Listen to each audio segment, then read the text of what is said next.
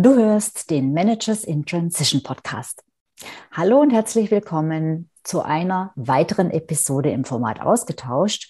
Und zwar sind wir jetzt bei der dritten Folge unseres dreiteiligen Berater-Specials. Und heute diskutiere ich wieder mit Lux Meyers, wie in jedem ausgetauscht, über das Thema Berater werden und als Berater ein nachhaltiges Business aufbauen. Lück war selbst viele Jahre Personalverstand in internationalen Unternehmen. Er ist selbst durch den Transition-Prozess gegangen, also hat sich selbst verändert von der Führungsrolle in eine Selbstständigkeit hinein, sogar mehrfach. Und er war und ist auch in verschiedenen Unternehmen als Berater tätig. Also ein perfekter Ansprechpartner für dieses Thema. Also Bleib dran, es geht gleich los. Hallo, ich bin Sabine Vottelau und ich war eine Managerin in Transition. Und das ist der Podcast, der dir zeigt, wie du dich in der Mitte des Lebens beruflich neu erfinden, aus der Karriere aus und in eine neue einsteigen kannst oder dich auf der Basis deiner Expertise selbstständig machst. Ich zeige dir, wie du gut durch den meist zähen Veränderungsprozess kommst und dich neu ausrichtest sodass du das, was dich ausmacht und was du willst, in einem Job oder einer Selbstständigkeit leben kannst. Ich versorge dich hier regelmäßig mit meinen besten Tipps und Strategien sowie mit meinen Erfahrungen und Learnings auf dem Weg von der Karriere in die Selbstständigkeit. Hallo Luc, herzlich willkommen. Hallo Sabine, ich freue mich.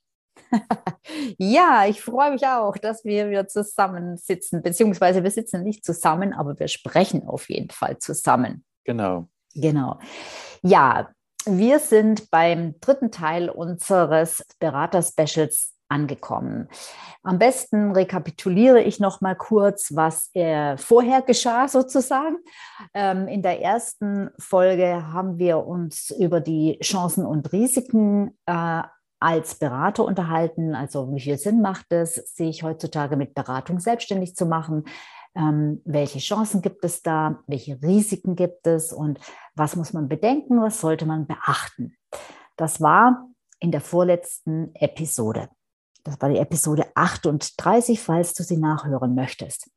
Und in der letzten Episode, der Nummer 39, haben wir dann darüber gesprochen, was es als Businessmodell, als Voraussetzung braucht, um wirklich ein nachhaltiges Beratungsbusiness aufzubauen. Da haben wir über Dinge wie Positionierung, also Abhebung vom Wettbewerb gesprochen, über das Thema Zielgruppe, Zielgruppe definieren, Angebot und auch über das große Thema Preisgestaltung. Und wenn du das noch hören möchtest, falls du es noch nicht getan hast, dann hör doch gerne rein in die Episode Nummer 39. So, und heute in der dritten und vorläufig letzten Episode zu diesem Berater-Special geht es um das Thema Vermarktung und Verkaufen. Also wie verkauft man denn am besten eine Beratungsleistung, wenn man ganz neu auf den Markt geht? Also lege ich da einfach los und fange an, in meinem Netzwerk nach Kunden zu suchen oder wie gehe ich das denn am geschicktesten an? Wie findet man für eine Beratungsleistung Kunden? Lück, was ist dein erster Gedanke? Tja, erster Gedanke ist, was, was glaube ich, wir beide immer wieder erzählen, unsere Kunden erzählen, mm, ist, ist diese Know, Like, Trust, Sell. Also kennen, mhm. mögen, vertrauen und verkaufen. Diese vier Worte sind eigentlich äh, in der Beratung extrem wichtig. Ja? Man, muss, äh, man muss bekannt sein, man muss sichtbar sein, man muss natürlich äh, gefunden werden. Leute müssen dann die Expertise vom Berater vertrauen. Vertrauen, dass es Probleme löst, die diese äh, Zielgruppe hat. Und äh, letztendlich müssen wir natürlich auch selber nachdenken über, wie verkaufen wir dann. Und darüber reden wir heute. Ja. Ähm, und werde ich selber auch ein paar Geschichten erzählen, so wie es bei mir gelaufen ist und so wie es auch bei vielen von meinen Beraterkunden läuft. Mhm. Und ähm, ich glaube, dass das schon mal ein paar interessante Geschichten werden. Mhm. Okay, du hast dieses Stichwort gebracht. Ich möchte es nochmal kurz aufgreifen, um es ein bisschen zu verdeutlichen. Mhm. Ja. Dieses No, Like, Trust. Sell hast du gesagt, ich sage immer bei, weil ich sehe alles vom Kunden aus. Also das heißt, No erstmal kennen. Dann, das ist, eine, das ist sozusagen ein, ein Ablauf. Dann das zweite ist Like, also mögen, was ich sehe, mögen, was ich kennengelernt habe, muss es mögen, es muss mir gefallen. Der dritte Punkt heißt Trust, Vertrauen. Ich muss Vertrauen haben in dieses, in dieses Angebot, in diesen Anbieter. Und erst dann kommt der vierte Punkt, der alles entscheidende Punkt, nämlich bei. Erst dann wird ein potenzieller Kunde kaufen. Und ähm, das ist eigentlich eine Regel, die grundsätzlich gilt, die natürlich bei niedrigpreisigen Produkten und sagen wir, bei zum Beispiel Verbrauchsprodukten natürlich ähm, viel, viel schneller hm, zu durchlaufen ist, diese Kette, als jetzt bei erklärungsbedürftigen Produkten oder Angeboten, bei hochpreisigen Produkten oder gar bei Produkten wie einer Beratungsleistung, die halt gar keine Produkte sind, weil die kann man nicht aus dem Regal nehmen und in die Hand nehmen und, äh, und einmal drehen und anschauen, sondern da muss man halt einfach glauben, was man gesagt bekommt. Man muss darauf vertrauen, dass tatsächlich das, was einem ja, was einem erzählt wird, nachher tatsächlich stimmt und dass man tatsächlich die Leistung und vor allem das Ergebnis bekommt, was man sich selbst ähm, erhofft und verspricht. Das heißt, dieser Vertrauensfaktor ist ganz immens wichtig. Und worauf ich jetzt hier an der, an der Stelle noch mal kurz äh, so als Seitenaspekt eingehen möchte, es macht jetzt vielleicht auch direkt klar, wenn man das jetzt mal überlegt, warum es eigentlich gar nicht funktionieren kann, dass man eine Website sich baut oder bauen lässt, die online schaltet und sagt, naja, und jetzt kommen die Kunden. Funktioniert das, Glück? Nee, gar nicht. Ähm, ich habe auch einen Artikel darüber geschrieben und ich glaube, der Titel war etwas wie, äh, du baust eine Website und dann wartest du. Ähm, und äh, natürlich der Untertitel war, aber sie kommen nicht. Mhm. Und ähm, das, ist, das hat natürlich damit zu tun, dass ja kein Mensch kennt dich, äh, kannst eine mhm. Website bauen. Und das ist, glaube ich, auch ganz oft eine falsche Gedanke. Ich habe gerade auch wieder einen Kunde, der sehr viel Energie in diese in seinen Website äh, bauen steckt, äh, aber zu wenig nachdenkt, nachdenkt finde ich über äh, wie er dann das Vertrauen bauen wird und wie er dann natürlich auch mit dieser Website auch bekannt wird und mhm. Äh, das ist was wir dann nennen ja the buy the trust and the buy Komponent die ganz oft vergessen wird und ich mhm. verstehe das auch ja ich wenn wie ich gestartet bin, auch zweimal natürlich auch daran gearbeitet, aber sofort natürlich eine äh, äh, hochgeschaltet und nicht davon ausgegangen, dass man Website baut und dann wartet, bis sie kommen. Ja. Mhm. Aber mhm. weil die kommen nicht. Mhm. Genau. Also es ist wirklich manchmal erstaunlich, oder was heißt erstaunlich? Wie du schon sagst, es ist eigentlich, es ist total äh, nachvollziehbar und äh, leider ähm, denken halt viele nicht über das Thema Marketing nach, weil sie halt natürlich keine Marketing-Experten sind, sondern einfach äh, ihr, ihre Leistung an den Mann oder an die Frau bringen wollen. Und äh, wenn man sie dann fragt, ähm, wie wirst du es denn vermarkten, dann sagen sie ja übers Internet. Ja gut, ähm, das ist schön. By the way, das ist nicht der einzige Weg. Also äh, nee. es ist ein Weg, der sicherlich ja. heute nicht mehr, ja. also der ist heute unverzichtbar. Aber nicht der einzige. Ähm, aber äh, übers Internet, was heißt das? Naja, mit nur Website. Ja, okay. Aber mit nur der Website, jetzt könnte man sagen, naja, hm, wenn ich jetzt am Anfang nicht gefunden werde, dann liegt es an der Website. Da gibt es ja auch sowas wie äh, SEO, also Suchmaschinenoptimierung. Äh, das heißt, ich muss halt die Website von jemandem bauen lassen, der es versteht, wie es geht und der mir, dir dann, der mir, mir die dann auf die Suchbegriffe ähm, optimiert und dann läuft es schon. Und auch das funktioniert nicht. Also grundsätzlich der Ansatz ist natürlich, ist natürlich schon richtig. Allerdings brauche ich auf der Website halt auch erstmal, ich sage jetzt mal Material, also Texte, in denen ich die Hauptsuchwörter, die Hauptkeywords meiner Kunden verarbeiten kann. Und dann bin ich halt ganz schnell beim Thema Content, äh, also Inhalte. Content bedeutet Inhalte, das heißt Dinge, die ich auf der Website sozusagen zum Besten gebe, äh, für Google am besten in schriftlicher ähm, Art und Weise. Und da reicht deine Homepage einfach nicht. Da reicht es nicht, dass du eine Seite hast, wo drauf steht, wer du bist und was du für Angebote hast und äh, was deine Herkunft und dein Background ist. Das reicht einfach nicht aus, um für die für dich wichtigen Keywords zu ranken. Jetzt sind wir schon sehr in der Tiefe, Keywords und so weiter. Wie geht das? Da kommen wir jetzt, glaube ich, zu weit. Da sind wir im Bereich Marketing. Wir sind aber hier eigentlich im äh, Podcast Managers in Transition. Deshalb stoppe ich an der Stelle. Wir wissen also einfach nur eine Website, so funktioniert es nicht. Und wir brauchen erst das Vertrauen. Erstens mal wird nur eine Website dieses Vertrauen so einfach nicht aufbauen können. Und zweitens, wie gesagt, findet diese Website am Anfang kein Mensch, weil deine zweieinhalb Keywords, die du da drauf hast, die reichen nicht aus. Und selbst wenn jemand zu dir findet, wird er einfach noch zu wenig, ähm, zu wenig ähm, Trust-Elemente finden, zu wenig ähm, ja, Dinge, die halt die Glaubwürdigkeit bei ihm dann auch entsprechend ähm, ähm, aufbauen, dass er tatsächlich in Betracht zieht, bei dir, bei dir etwas zu kaufen. Ähm, wir brauchen also das Vertrauen und die, um überhaupt die Chance zu bekommen, bei jemandem unser Vertrauen aufzubauen oder sein Vertrauen in uns aufzubauen, muss er uns natürlich überhaupt erstmal kennen. Das heißt, es muss erstmal jemand wissen, dass es dich überhaupt gibt und dass du für ihn und für sein Problem, das ist jetzt ganz wichtig, dass du für ihn und für sein Problem relevant bist, dass du der oder diejenige bist, die eine Lösung hat.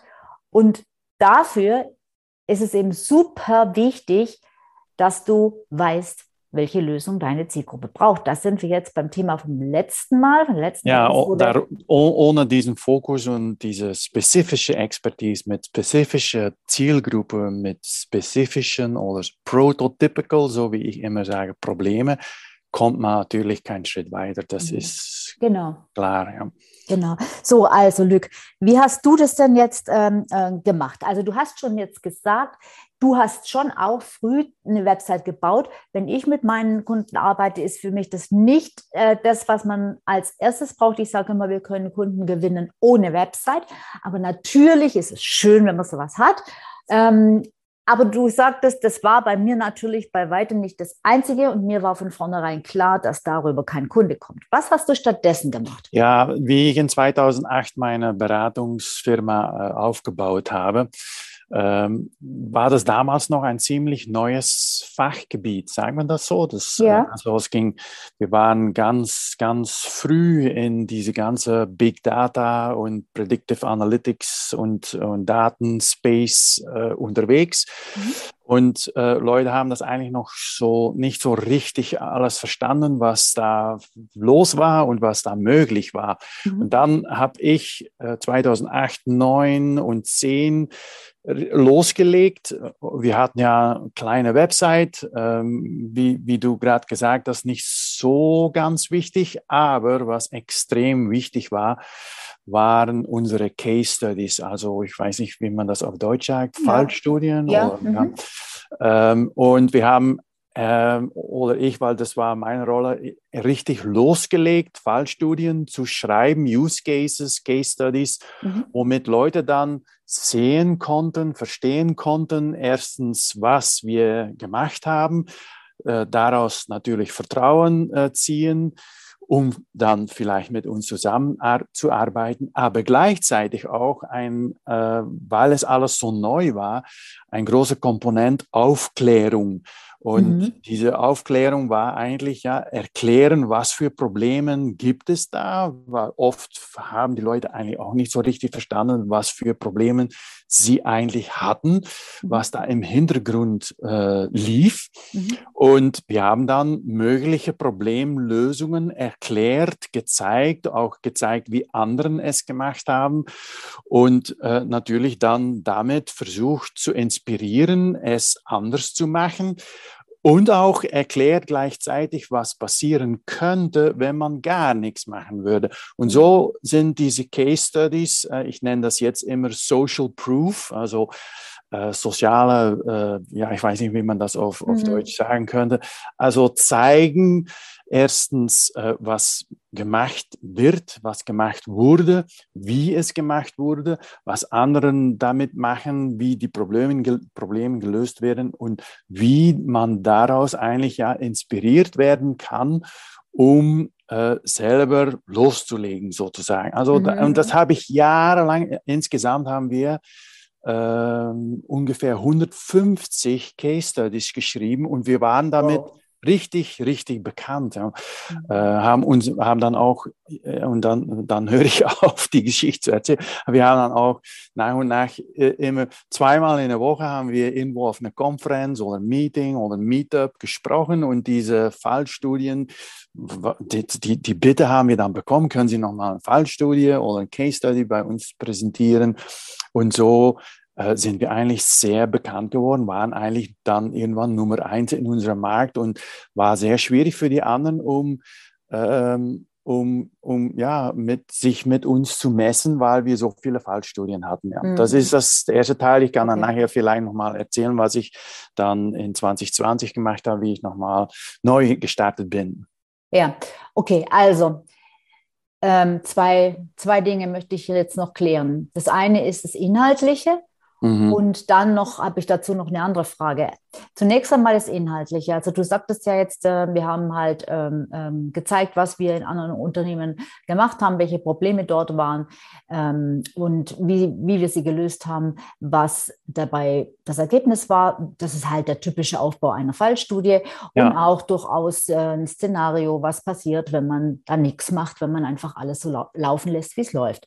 Mhm. Ähm, das heißt also, ähm, in dem Fall waren es ja tatsächlich ähm, echte ähm, ja, Cases.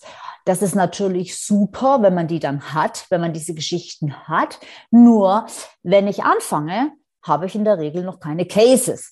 Ähm, das heißt aber für mich, also, oder was ich jetzt da hier hinzufügen möchte, was in jedem Fall immer möglich ist, wenn du vorher deine Kundengruppe gut analysiert hast und spitz definiert hast, dann weißt du, welche Probleme diese Kunden haben, die du lösen kannst. Und dann kannst du vielleicht jetzt nicht direkt eine ganze Fallstudie erstellen, weil es den Fall nicht gibt, aber du kannst auf jeden Fall über die Probleme der Kunden schreiben. Genau, das, das ist eigentlich ähm, ja, was, was ich heutzutage mache und was ich auch mit, mit Beratern mache, ist, dass die, äh, ohne dass sie Case Studies haben, eigentlich schon sehr tief in Kundenproblematik ein, reintauchen mhm. und dann sehr schnell versuchen, genau zu verstehen, was sind die Probleme, was sind die Herausforderungen, die da sind und dann anfangen eigentlich einerseits ein Angebot zu machen, was äh, damit natürlich zusammenhängt, dass diese Probleme löst. Mhm. Und äh, man dann gleichzeitig auch sehr gezielt dieses Angebot äh, ja, testet. Ne? Das ist eigentlich Value Proposition Design, dass man versucht dann auch mit, mit Kontakten, die man hat und die man auch nimmt. Man versucht zu verstehen, ist das wirklich so, dass diese Probleme sich auch bei euch und, und äh, wie wäre es dann, wenn man so und so und so machen würde, weil das ist meine, äh, mein Service, was ich jetzt anbiete. Und das muss nicht unbedingt verkaufen sein. Im Gegenteil, das ist eigentlich eine Test und Validation von äh, was man entwickelt hat als äh, Expertise oder Expertise, die man hat, äh, Angebot, was daraus entstanden ist und was man dann eigentlich Schritt für Schritt immer wieder testet und probiert, um diese Pains, diese, ähm, diese Problematik von den Kunden richtig zu verstehen. Und so macht man das Schritt für Schritt und baut man Schritt für Schritt auch auf und diese Aufklärung auch auf. Naja, genau. Also es, ähm, äh, um es vielleicht noch ein bisschen klarer zu machen, ähm, es geht darum, dass wenn du die Pains deiner Kunden kennst, und ja, Lück hat jetzt gesagt, ähm, die kannst du natürlich auch nochmal validieren und verifizieren. Ja, das ist eine Sache. Mir geht es aber jetzt eigentlich eher darum, was schreibe ich, wenn ich noch keine Case Studies schreiben kann, dann nehme ich die, die Pains her und spreche über mögliche Lösungen dieser Pains. Ich zeige damit, dass ich diese Pains, also dass ich die Problematik verstehe, verstehe und äh, dass ich sehr genau weiß, wo sich meine potenziellen Kunden im Moment befinden, wie die Situation ist, wie sich die Situation anfühlt. Ich kann auch darauf eingehen, wie die Situation sich entwickeln wird, äh, wenn man nichts tut. Und ich kann auch darauf eingehen, was ich für, für Tipps habe, was ich für Fehler sehe, was ich für Möglichkeiten äh, sehe, etc.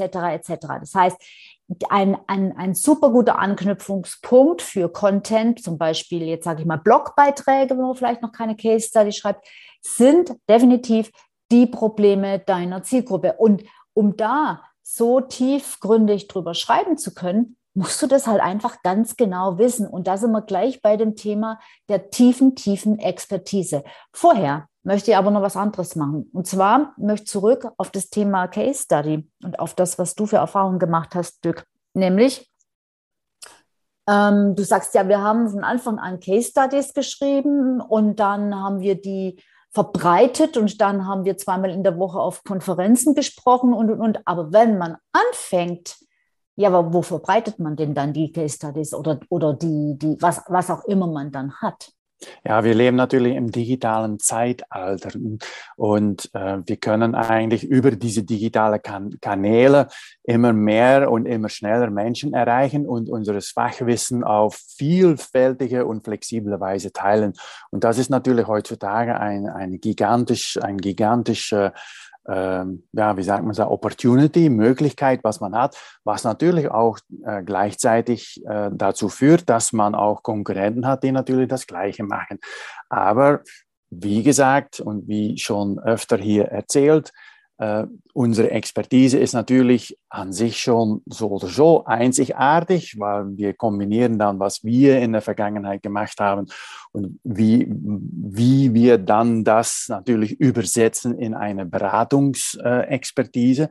und die Kombination von den beiden macht uns natürlich äh, einzigartig und das müssen wir auch sein, um äh, relevant zu bleiben, natürlich in unserem Markt, die noch immer wächst. Die Beratungsbranche wächst mhm. noch immer, aber äh, Wettbewerb in dieser Branche äh, verbreitet sich natürlich auch weiter. Und mhm. deshalb ähm, muss man auch sofort äh, im, im, äh, in, im Fokus diese digitale äh, Kanäle und diese vielfältige, flexible Art und Weise, wie man sein Fachwissen ähm, äh, teilen kann, muss man sofort mitnehmen und natürlich nicht dort sitzen und Website machen und warten. Nee, das muss natürlich ein organisches, äh, es muss eine ständige Aktivität sein. Mhm. Und wie geht das? Also was sind das für Kanäle?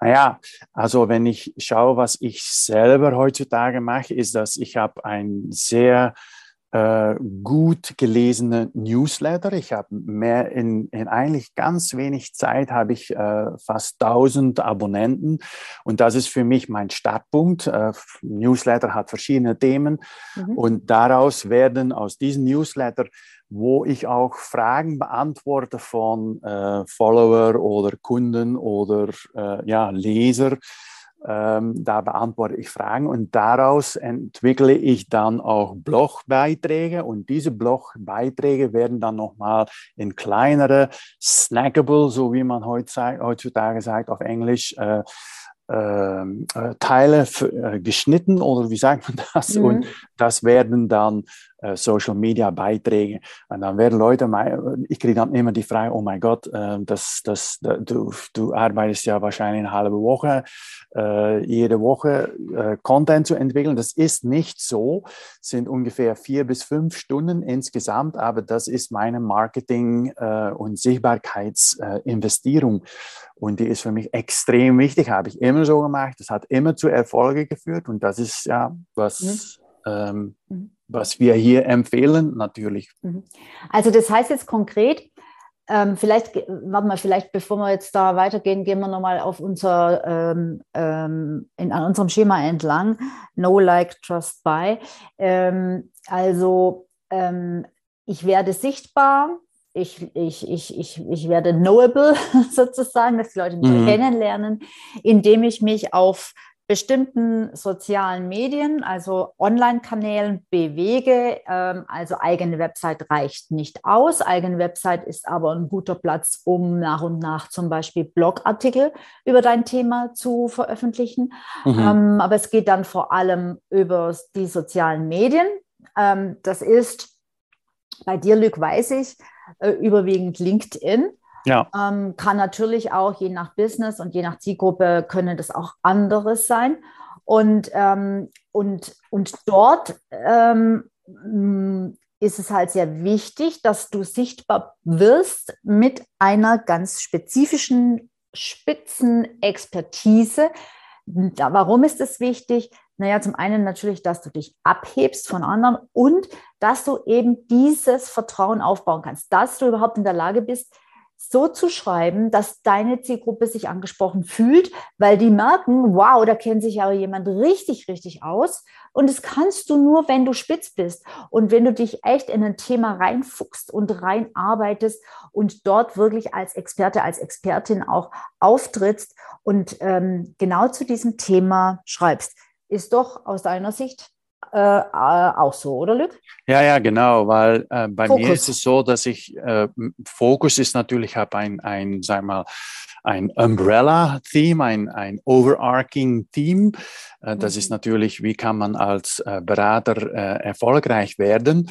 Und für mich selber habe ich zwölf Themen definiert und die ganze Zeit, die ganze Zeit, das mache ich jetzt schon zwei Jahre ununterbrochen schreibe ich über diese zwölf Themen.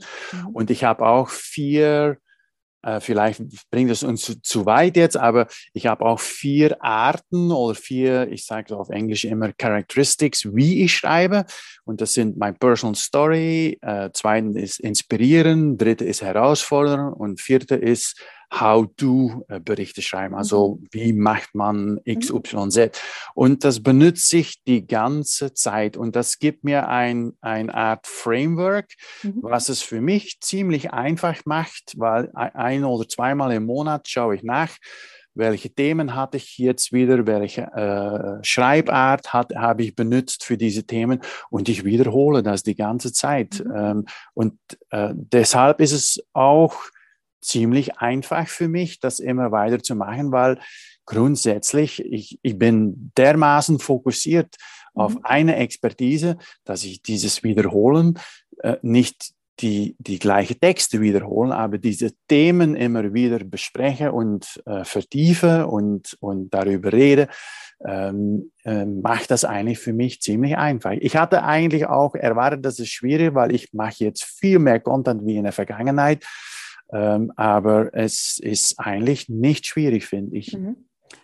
Und ähm, am Anfang, wenn man bei, also ich sag mal, wenn das vielleicht jetzt auch nicht genau, äh, nicht ganz realistisch ist, aber lass uns mal davon ausgehen, man fängt bei Null an ich habe niemanden, keine Kontakte auf LinkedIn, auch wenn es nicht ganz realistisch ist. Okay, aber sagen wir es mal so, ich habe keine Kontakte auf LinkedIn und ich habe natürlich keine Newsletter-Abonnenten, weil mein Newsletter gibt es ja bis jetzt überhaupt noch gar nicht. Ähm, was würdest du dann empfehlen zu tun? Naja, so war es bei mir in 2020, wie ich mhm. äh, neu gestartet bin. Ich hatte in mhm. diesem Bereich, in diesem Expertisegebiet äh, mhm. sozusagen, mhm. hatte ich keine Kontakte, null. Mhm. Und ich habe natürlich dann äh, losgelegt, erstens natürlich mit so einem äh, Basis-Content zu entwickeln, drei, vier Artikeln, die erklärt haben, was ich mache und äh, was natürlich, äh, um, um äh, Verknüpfung zu kriegen mit äh, Menschen, äh, die diese Probleme haben oder herausgefordert werden durch solche Probleme, um diese Verknüpfung äh, zu realisieren, ganz schnell und dann habe ich natürlich angefangen, im ersten, in diese erste Phase mit Leuten Kontakt aufzunehmen und sagen, hey, ähm, ich mache jetzt das, weil ich konnte das machen. Ich habe ja dann durchgestartet und dann erzählt, was ich mache und äh, XYZ dann erzählt. Und das ging ziemlich schnell. Nur mal ein bisschen pragmatischer hätte ich es gern. Also du hast, hast einfach Leute auf LinkedIn ähm, gesucht, äh, äh die in deinen, dein, dein Zielgruppenschema äh, gepasst haben und die angeschrieben, mit denen Kontakte ge geknüpft oder was hast du konkret gemacht? Ja, das sind eigentlich zwei. Äh, es, sind, es sind natürlich die, die Berater, die ich gekannt habe weil ja, ich, das, sind, das ist eine mhm. ziemlich große Community, die ich kenne in, in meiner Beraterwelt und die habe ich natürlich alle kontaktiert mhm. und da ist es ziemlich einfach. Das waren, ja, glaube ich, 200, 300 Leute. Also und hattest du eigentlich fairerweise doch. Das ist mein Kontakte. Netzwerk. Ja. Naja, keine Kontakte im Sinne von äh, LinkedIn oder äh, Follower oder äh, Menschen, die ich kenne, die irgendwie irgendwann bei mir entweder zusammengearbeitet haben oder Kontakte mhm. hatten ja. in der Vergangenheit. Also kein bestehendes Netzwerk. Und dann als zweites habe ich ungefähr 1000 äh, Kontakte verknüpft über LinkedIn habe ich äh, gezielte Outbound, also Kontakte genommen mit Leuten, mit denen gesucht. ich nicht ja, gesucht ähm, und dann gesagt, hey, ich bin Lux Meyers und äh, das und das mache ich. Äh, und dann mhm. ganz nett und freundlich war kein Sales gemacht, mhm, einfach mhm, gesagt, genau. wenn es interessiert, äh, dann äh, hier sind, äh, hier ist mein Blog und da sind ein paar Artikel wenn Sie Interesse haben, können Sie mal reinschauen. Mhm. Und dann natürlich in diese Blogs steht dann äh, eintragen in mein äh, Newsletter-List mhm. äh, schon von Anfang an. Und so habe ich dann mein Newsletter aufgebaut. Genau. Und, und, jetzt habe ich dann 1000 Abonnenten. Das ist auch wieder, ich äh, erzähle öfter über meine Kette. Es ist auch eine Kette. Ähm, und ich versuche diese Kette natürlich immer weiter aufzubauen. Mhm. Genau. Okay. Also, ähm, so baust du dann nach und nach eben ähm, auch Reichweite auf und durch das Content entwickeln gleichzeitig den, äh, den, den, das Vertrauen. So, und dann bietest du, bietet man mm, mm, in der Regel äh, ähm, innerhalb dieser, ja, wie soll ich sagen, dieser Kontakte, dieser, dieser, dieser, dieser Kontaktpunkte oder auch Touchpoints, wie man es im Marketing Englisch sagt, ähm, bietet man irgendwann mal auch ein, eine Leistung an, ein Angebot an. Ähm, wie man das dann genau macht, also das kann man dann erstmal noch über, lässt du ja auch so laufen, wie ich weiß, äh, ab und zu mal noch ein, ein, ein kostenloses äh, Webinar oder ein kostenloses Ja, ich habe einige drei Sachen, kann ich damit, kurz erzählen, ja. Damit die Leute dich noch besser kennenlernen. Nee, mhm. ich glaube, da steigen wir jetzt nicht so tief drauf ein. Das sind wir zu sehr mhm. schon im Marketing. Wir sind ja jetzt eigentlich hier mit Menschen äh, oder für Menschen da, die noch gar nicht so weit sind. Aber es gibt verschiedene Möglichkeiten, dann eben die Leute immer enger an sich zu binden, äh, immer das Vertrauen immer enger zu machen, äh, ihnen sozusagen auch immer mehr Commitment abzuverlangen, weil wenn ich mir einen Termin extra frei halte für ein Webinar, dann ist es schon nochmal was anderes, als wenn ich ab und zu einen Blogpost lese. Ähm, das heißt, die Bindung und das Interesse ist dann, wenn ich das tue, schon größer. Und so kann man halt aufgrund der Maßnahmen, an denen die Leute dann teilnehmen, auch ähm, ja, ähm, feststellen, wo im wo im Funnel, wie man das so schön sagt, also wo in dem Trichter, wo auf dieser Customer Journey, auf dieser Kundenreise oder Interessentenreise, sind ja noch gar keine Kunden, wo auf dieser Interessentenreise sie sich eigentlich befinden und wann sie soweit sind, dass man ihnen ein Angebot macht. Und häufig passiert es natürlich auch, dass die Leute dann irgendwann von sich auskommen und sagen, ähm, jetzt ähm, müssten wir vielleicht mal sprechen. So. Ähm, das soll eigentlich das Traumziel sein. Das ist das Traumziel, genau. Dass Leute genau. einfach anrufen und sagen, äh, ey du, ich habe äh, schon das und das und das gelesen und gesehen und ich möchte mit dir zusammenarbeiten. So mhm. war es in meiner Beratung viele Jahre lang. Wir haben nie verkaufen müssen. Mhm. Leute sind immer zu uns gekommen, haben angerufen oder gemeldet und wollten mit mhm. uns zusammenarbeiten, weil sie diese Case Studies gelesen haben. Mhm. Und ja, und dann kommt es dann eben irgendwann zum Angebot und zum Verkaufen. Und jetzt ist es ja nach, äh, also das ist ja sehr, sehr verbreitet und ich bin davor auch nicht gefeit. Und ich glaube, so viel ich weiß, du auch nicht ganz, das Thema Verkaufen. Huh. Mhm. Äh, da geht dann vielen die Düse, ja. beziehungsweise warum auch immer. Ich, es ist, äh, äh, finde ich erstaunlich, weil im Grunde kaufen wir ja total gerne ein, ja. Also äh, freiwillig kaufen wir ja unglaublich gern auch die äh, vielleicht unnötigsten Dinge, die man sich vorstellen kann. Aber verkaufen, das tun wir so unwahrscheinlich ungern. Äh, da gehen wir immer davon aus, dass das Gegenüber nicht gern kauft. Dabei kaufen wir selber doch eigentlich so gern. Warum sollte also das Gegenüber unsere Leistung, wenn er von uns überzeugt ist, nicht gern kaufen? Ja? Was sagst du denn zu dem Thema ja, das, ich habe das auch lernen, weil ich hasse Verkaufen. Ne? Mhm. Und, äh, aber äh, im digitalen Zeitalter ähm, können wir eigentlich ganz viel machen, wodurch wir nichts verkaufen im Sinne von Staubsauger anklingeln und Staubsauger verkaufen. Mhm. Weil das würde ich nie machen. Ich verkaufe jetzt eigentlich auch ganz wenig. Ich kaufe auch keine Anzeigen oder Promo oder was auch immer. Mhm. Ähm, mein Ziel war, nach einem Jahr ungefähr 50 Prozent von meiner Zeit verkauft zu haben, also äh, Client-Facing, so wie ich immer sage, mhm. zu sein mit 50 Prozent. Also 50 Prozent deiner Arbeitszeit äh, mit Kundenarbeit mit Kunden, zu verbringen. Ja, bezahlte Arbeitszeit mhm. mit Kunden. Mhm. Und das ist mir äh, nach einem Jahr auch gelungen. Mhm. Und äh, ich habe nichts verkauft. Natürlich mhm mein Angebot, was ich habe, steht jedes Mal in meinem Newsletter. Äh, ich mache regelmäßig Mailings mit Monatsprogramm. Ich, wie, wie du gesagt hast, ich habe meine Webinare, wo ich dann am Ende auch sage, äh, hier sind meine Services und ich habe meinen Blog, wo man natürlich auch immer wieder sich eintragen kann. Und diese Kombination von guter Content, gut sichtbar in Social Media, das, das mein digitalen Footprint sozusagen, führt dazu, dass ich eigentlich nicht so ja, im Sinne von echten Verkauf, ja, klingeln und verkaufen, äh, mhm. äh, das mache ich nicht. Und vielleicht kann ich noch mal was erzählen, Wiener, weil ich habe das auch lernen müssen und ähm, so 2008, 2009 war eigentlich die, die, die, die Welt, alle wollten dann einen Blog starten und ich habe dann einen, äh, einen Kerl äh, entdeckt, der ist noch immer da übrigens. Ähm, der heißt Guy oder Guy Kawasaki.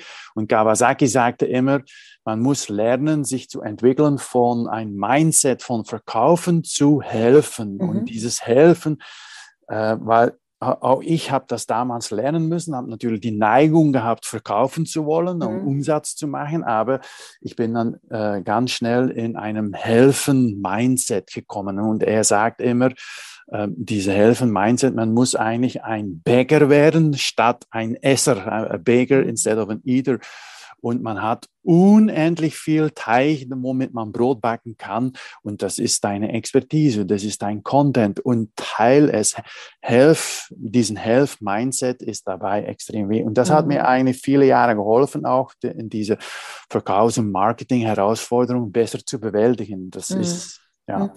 Das Baker-Eater-Thema musst du bitte nochmal erklären, weil das äh, kann man so einfach nicht verstehen. Du bist zu tief drin im Thema. Erklär mal bitte, was es mit dem Baker ja, ein und dem Bäcker Eater bäckt und verteilt sein Brot und ein Esser isst es und dann ist es weg. Und er sagt, man soll eigentlich Bäcker sein, äh, die ganze Zeit backen und äh, sein Brot verteilen, um Leute zu helfen, um Hunger zu stillen, oder wie sagt mhm, man das? Ja und, äh, und man soll sicher kein Esser sein. Für ihn ist ein Bäcker ein Helfer, ein Scherer, ein Expertiseverteiler und ein Esser ist, den, ist eigentlich ein typischer Verkäufer, der, äh, der verkauft, der, der verteilt sein Brot nicht, der verkauft es und wenn es weg ist, ist es weg. Genau, der, äh, der, ja. der, der Eater ist eigentlich ähm, auch sehr, wie soll ich sagen, der ist sehr wettbewerbsanfällig, ja, weil, genau, genau. weil da geht es immer darum, oh Gott, dann nimmt mir ein anderer was weg weg. Und der Bäcker ist gar nicht wettbewerbsanfällig, jetzt in dem Bild von Kawasaki zumindest. Ich weiß es nicht genau. in der Realität, nee, nee, will ich jetzt ja. nicht behaupten, ja. ähm, weil der hat einfach die Expertise, aus der er, äh, beziehungsweise den, den Teig, der bei ihm, anders bei, als bei einem echten, realen Bäcker, der nie versiegt, den er immer wieder neu herstellen kann aufgrund seiner Expertise und, ähm, und, und der deshalb eigentlich unendlich ist. Und, ja. ähm, und, und das ist natürlich eine, eine viel, viel bessere Ausgangsvoraussetzung und Übrigens, nicht nur beim Verkaufen. Dieses Mindset will ich nochmal hinzufügen. Das ist total nützlich eigentlich beim ganzen, bei, bei allem, was du tust in deinem Business, beim ganzen Businessaufbau. Ähm, einfach nicht ähm, wie soll ich sagen, mit der Zielsetzung daran gehen, ich muss verkaufen und es geht nur darum zu verkaufen. Ich verstehe schon, dass du auch verkaufen musst. Ich verstehe schon, dass du auch Geld verdienen willst oder auch musst. Das ist schon klar. Nur die Einstellung sollte halt nicht darauf abzielen, verkaufen, verkaufen, verkaufen um jeden Preis, ähm, sondern helfen. Und der Verkauf kommt dann mehr oder weniger automatisch organisch. Organisch, ja. Das ist, was, was Kawasaki sagt. Und das, wie gesagt, das hat mir sehr geholfen, damals mhm. diesen Mindset-Shift äh, zu machen. Mhm. Ja. Mhm. Gut. Ich überlege gerade, ich dachte, ich hätte noch eine Sache gehabt, die ich anspreche. Ach ja, genau. Ich wollte noch was sagen. Genau. Zwei Sachen sogar. Ähm, es hört sich trotz alledem ich sage jetzt mal, relativ aufwendig an, zumindest, zumindest für Menschen, die sagen, Marketing, ja, okay, notwendiges Übel, aber ich bin jetzt kein Marketingfachmann oder Marketingfachfrau. Ähm, ich will einfach nur äh, meine, meine Beratung äh, verkaufen. Das ist, was ich machen will. Ich will nicht, nicht da den halben Tag Marketing machen. Ähm, und es hört sich so an, also dazu möchte ich sagen, Musst du auch nicht, aber du darfst dich, äh, nicht darfst dich, du solltest dich unbedingt damit anfreunden, dass du Marketing machen musst. Es geht genau. nicht anders. Das, ja. du, sonst bist du nicht geeignet für die Selbstständigkeit, ganz klar. Wir leben äh, in digitalen Zeitalter. Du kannst auch nicht sagen, ja, das lasse ich irgendjemanden machen, das lasse ich irgendeine Agentur machen. Du bist der Kopf und du musst sagen, was gemacht werden soll. Mhm. Äh, da, das kannst du nicht abgeben. Du kannst zwar die Umsetzung in Teilen abgeben, aber, aber was da rausgegeben wird und äh, der Point of View und so weiter, was die, die, die Inhalte, das muss von dir kommen. So. Genau. Äh, das ist das Thema Marketing. Also das, da, da führt kein Weg dran vorbei, dass du das machen musst. Den Umfang, wie viel das sein muss, der lässt sich sicherlich auch äh, reduzieren durch eine gute Planung etc. Lück hat es wohl mit seinem System schon angedeutet. Da steigen wir jetzt aber nicht tiefer drauf ein. Ähm, aber auf einen anderen Aspekt möchte ich noch eingehen, nämlich hört sich an, als müsste man da ganz schön viel machen bevor da jetzt das mal das Vertrauen aufgebaut ist, ne, so meine Abfolge, No, Like, Trust und erst an vierter Stelle kaufen sie dann endlich. Heißt es jetzt, ich muss jetzt erstmal da monatelang Vertrauen aufbauen, bevor mal jemand was bei mir kauft? Ja, ich, ich kann noch kurz erklären, wie ich es äh, in 2020 gemacht habe. Ich mhm. habe zwei Leute angerufen, äh, zwei kleine Beratungen und gesagt, guck, äh, das ist, was ich jetzt machen möchte. Und ich würde gern euch als Pilot hier benutzen. Mhm. Erstens, ähm, weil ich natürlich testen will, ob das, was ich hier ausgearbeitet habe als, als Dienstleistung, ob das auch funktioniert. Ich würde auch mhm. gern von euch Feedback darüber bekommen. Und ich hoffe natürlich, dass ich auch äh, links und rechts euch äh, Tipps und Tricks äh, lernen, äh, aufklären kann, wodurch eure Beratung sich ähm, hoffentlich auch echt verbessert. Mhm. Und dann habe ich losgelegt und ich habe dafür, bei einem habe ich ein bisschen äh, Geld äh, gefragt, meine Kosten und so habe ich zurückbekommen. Bei der anderen habe ich gesagt, nee, äh, ist alles okay, mhm. weil der in, äh, in diesem Fall war das Belgien, er ist äh, eine, ein sehr bekannter mhm. äh, Mensch, Berater, war es auch Personalvorstand, war mal Manager des Jahres und so weiter. Also hat einen sehr guten Ruf und mhm. ist sehr bekannt. Und das wollte ich eigentlich auch, ähm, ja, vielleicht äh, hört sie das ein bisschen äh, äh, verkaufsmäßig an, aber ich wollte das auch ausnützen. Klar. Ja, und ja, habe ich losgelegt. Ich habe daraus sehr viel gelernt. Ich habe echt auch viel, viele Änderungen durchgeführt und ich habe dann sofort auch wieder wie immer, darüber geschrieben und ich habe von diesen beiden Herren äh, ein richtig tolles äh, Feedback bekommen, was auf meiner Website zurückzufinden ist und äh, mhm. ganz schnell da drauf war. Weil die waren eigentlich ziemlich schnell überzeugt, dass sie auch Änderungen durchführen mussten. Und ich habe dann ganz schnell gefragt, ey, ähm, ich, ich habe jetzt einen Neustart, äh, äh, würde mich sehr freuen, wenn wir ganz schnell etwas auf meine Website schreiben können. Und wir können es auch nachher noch ändern, verbessern, anpassen, wie auch immer. Mhm. So habe ich losgelegt. Mhm okay, du hast ein bisschen Geld bekommen, aber eben äh, davon leben konntest du natürlich noch nicht. Ähm, was du aber gemacht hast, und das ist genau das, was, ähm, was du, da bist du ein Paradebeispiel, äh, ein Vorbild sozusagen, was ich auch genauso in meinem Smart Business Bilder empfehle mit meinen Kunden oder meinen Kunden, dass sie anfangen, so früh wie möglich mit Kunden zusammenzuarbeiten, gerne am Anfang auch für weniger Geld und weil dann kommt einfach dieser Stein ins Rollen, du lernst viel schneller, du lernst viel mehr, du kommst viel, viel weiter in kürzester Zeit. Und, ähm, ähm, und dann hast du vermutlich, weiß ich jetzt gar nicht, muss ich sagen, ähm, die nächsten Kunden wahrscheinlich auch noch, weil das ist das, was ich empfehle, wenn jemand Eile hat, die nächsten Kunden auch noch aus dem Netzwerk akquirieren. Ja, ich habe auch sofort von, äh, von ähm, er, heißt David. Ich, ich mhm. habe von, steht auf meiner Website, ich habe von David zwei andere Kunden bekommen. Mhm. Also er hat äh, sofort empfohlen, mhm. äh, trifft sich natürlich ständig mit anderen Leuten. War ein bisschen schwierig ganz am Anfang mit Covid, aber äh, er, er ist ein echter Community-Mensch. Mhm. Und ja, ich habe sofort zwei neue Kunden bekommen, wo ich dann normale Preise fragen konnte. Ja, ja. ja. das ist, äh, führt mich noch zum letzten Punkt, den ich eben auch noch im Hinterkopf hatte oder habe, nämlich das Thema äh, Netzwerk.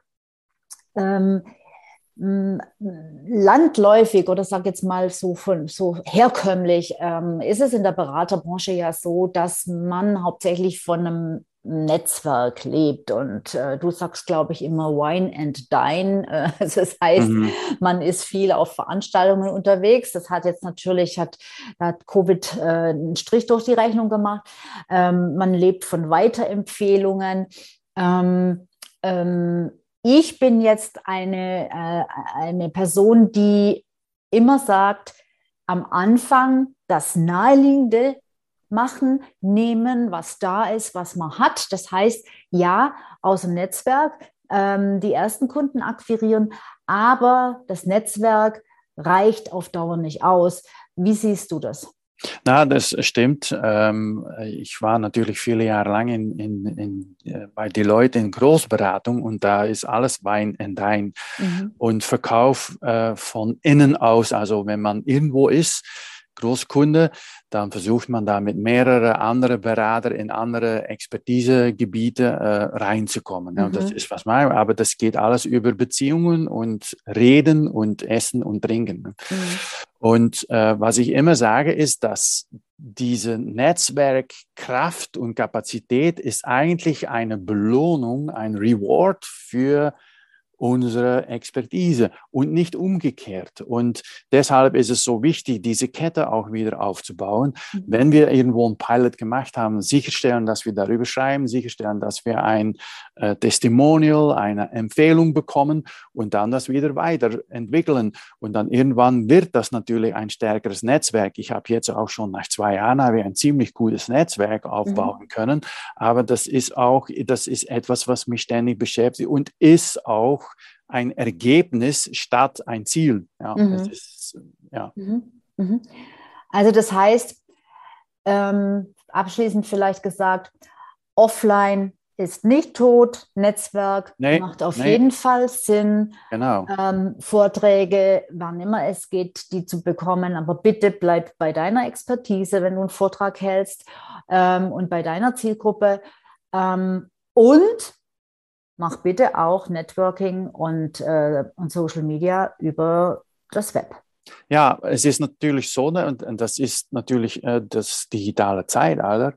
Äh, wenn man irgendwo empfohlen wird, ja, äh, dann ist es wichtig, dass man diese Fokus, fokussierte Expertise hat, weil dann ist es einfach empfohlen zu werden, wenn Leute nicht so richtig verstehen, was man macht. Das ist Punkt eins. Und Punkt zwei mhm. ist natürlich, dass ähm, wenn man empfohlen wird, das Erste, was die Leute natürlich machen, ist dein Profil anschauen mhm. und schauen, äh, kann er das oder kann sie das? Mhm. Und dann ist es natürlich wichtig, dass man äh, diese, diesen Content irgendwie irgendwo hat, mhm. äh, damit, äh, so wie wir in Amazon machen, äh, die Sternen, die fünf Sternen gecheckt werden und dann wollen sie eigentlich verstehen, äh, kann er, was ich suche? Oder kann er mhm. lösen, was ich suche? Also diese beide sind sehr wichtig, empfohlen werden zu können mit äh, spezifischer Expertise und natürlich äh, die digitale Kanäle, wo man seine Expertise zeigt. Mhm. Ja. Und dann ist die Empfehlung viel einfacher. Ja, absolut. Gut. Ich glaube, das war eine runde Episode. Hast du noch irgendetwas hinzuzufügen? Fehlt dir noch was? Nee, es fehlt, glaube ich, nichts. Ich habe ich hab hier noch aufgeschrieben, Fokus, dann der Helping Mindset mit Kawasaki, dann verstehen, dass Leute dich suchen, wenn, sie, wenn du empfohlen wirst und dann letzt, letztendlich dieses Aufklären, das finde ich extrem wichtig, dass man äh, Problemlösungen von äh, Zielkunden äh, aufklärt ähm, und das äh, in ja, verschiedene Dimensionen, so wie ich mhm. erklärt habe. Mm, genau. Und das eben in, immer in diesem Prozess denken, bevor Sie bei mir was kaufen, müssen Sie mir vertrauen. Genau. Damit genau. Sie mir vertrauen können, müssen Sie mich erstmal mögen, weil sonst hören Sie mir ja gar nicht zu. Und damit sie überhaupt mich mögen lernen können, müssen sie wissen, dass ich existiere, dass ich da bin. Genau.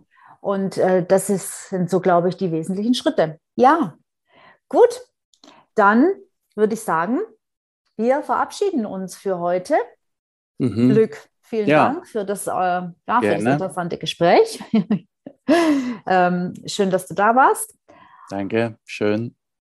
Und schön auch, dass du wieder dabei warst äh, und diese Episode gehört hast. Ich würde mich wie immer natürlich freuen, wenn du meinen Podcast abonnierst, falls du das noch nicht gemacht hast. Und bei Fragen wende dich bitte einfach an mich. Du findest alle Links und alle Kontakt Kontaktdaten immer in den Show Notes. Und ähm, wenn du noch mehr zum Thema Aussteigen, dich selbstständig machen, ob als Berater, Beraterin oder als was auch immer, basierend auf der Erfahrung und auf dem Wissen, was du schon mitbringst, weil du schon so lange im Business unterwegs bist, in der Anstellung unterwegs bist. Wenn du da noch mehr dazu wissen willst, dann schau einfach mal auf meiner Website sabinevorteller.com oder ähm, hol dir gleich das kostenlose E-Book sabinevorteller.com slash LP wie Landingpage, LP minus E-Book in einem Wort oder auch sabinevorteller.com slash Hara minus drei. Hara kommt von Hamsterrad, also sabinevorteller.com slash Hara minus drei. Dort findest du ein Webinar zu genau dem Thema, wie du von der Angestelltenkarriere auf der Basis deiner Expertise in die Selbstständigkeit kommst und systematisch ein Geschäft aufbaust. Bis zur nächsten Episode. Tschüss. Tschüss.